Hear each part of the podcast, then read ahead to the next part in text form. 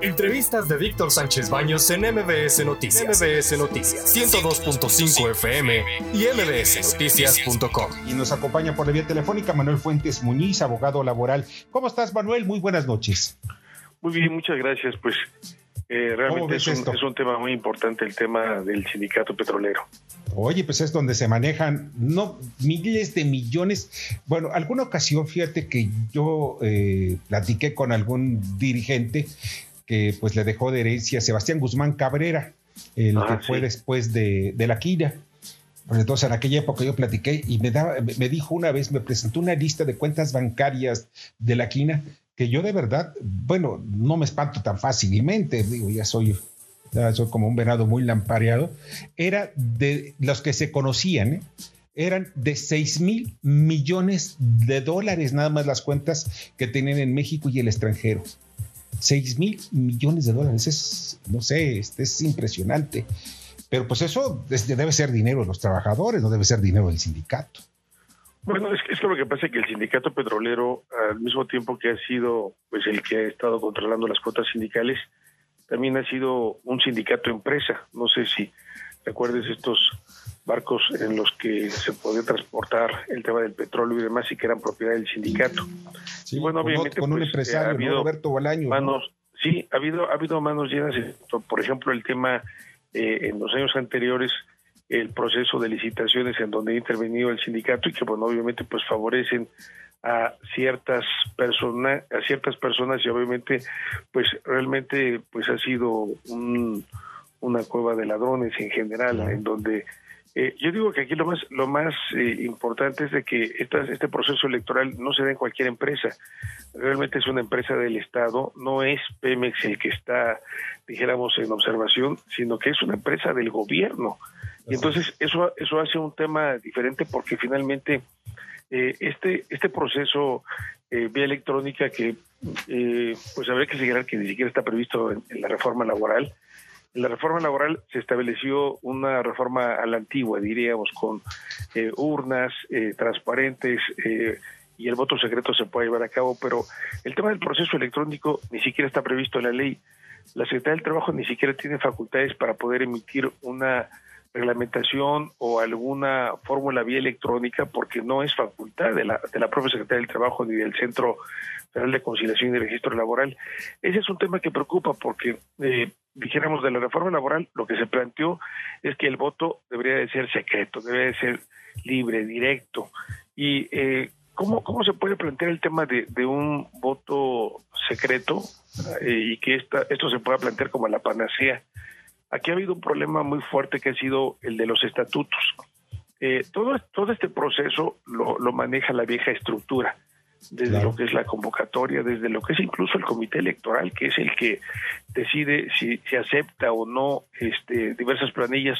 Ha habido quejas de trabajadores que se han pronunciado de que eh, han intentado eh, o intentaron el registro de sus planillas y fueron rechazadas. Y bueno, ¿quién la rechazó?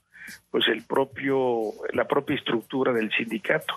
Entonces, eh, a mí me parece que uno, uno de los temas que habría que estar señalando, por un lado, es eh, una, una elección en una empresa en donde, eh, sí, eh, yo sé que al gobierno no, no, le toca llevar a cabo un proceso electoral o demás, pero me parece a mí que, que no se puede estar empujando un escenario si antes no se han modificado las estructuras. bien decías, cómo se ha, se ha controlado eh, el, el, tema y, el, y la parte más importante me parece que está en el estatuto, porque el estatuto es el que da a los dirigentes todo el poder y todas las posibilidades para que se pueda llevar a cabo esto y así se realicen urnas transparentes y demás.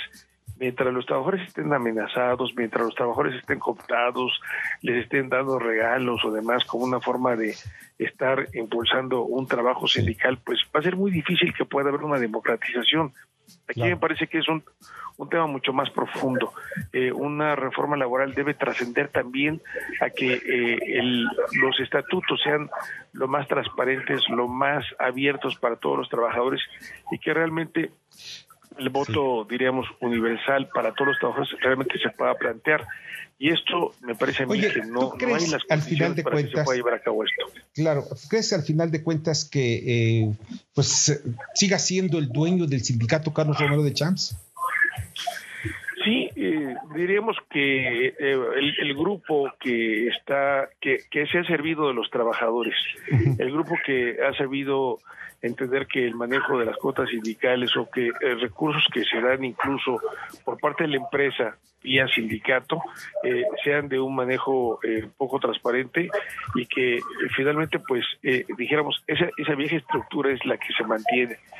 A, mí me parece que debe de ser un, tema de, otra manera en donde finalmente sí se requiere un, tema más profundo de una de una segunda reforma laboral que realmente trasciende esto mientras no no, se modifiquen los estatutos de los sindicatos eh, en cuanto a que se les obligue a que sea más transparente, esto no va a ser posible. Eh, te quiero poner un ejemplo muy rápido, por ejemplo, en el caso del CENTE.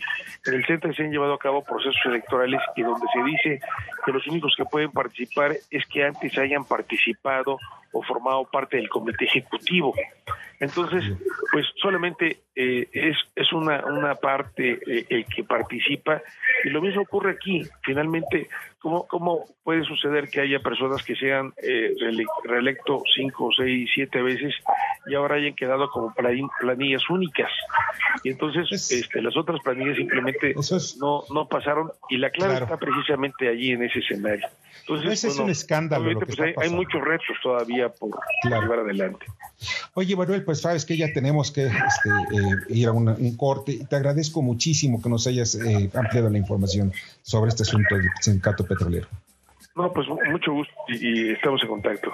Qué valeres, muchísimas gracias. Escucha a Víctor Sánchez Baños en MBS Noticias. MBS Noticias 102.5 FM y MBSNoticias.com. Lunes a viernes, 9 de la noche, tiempo del centro de México.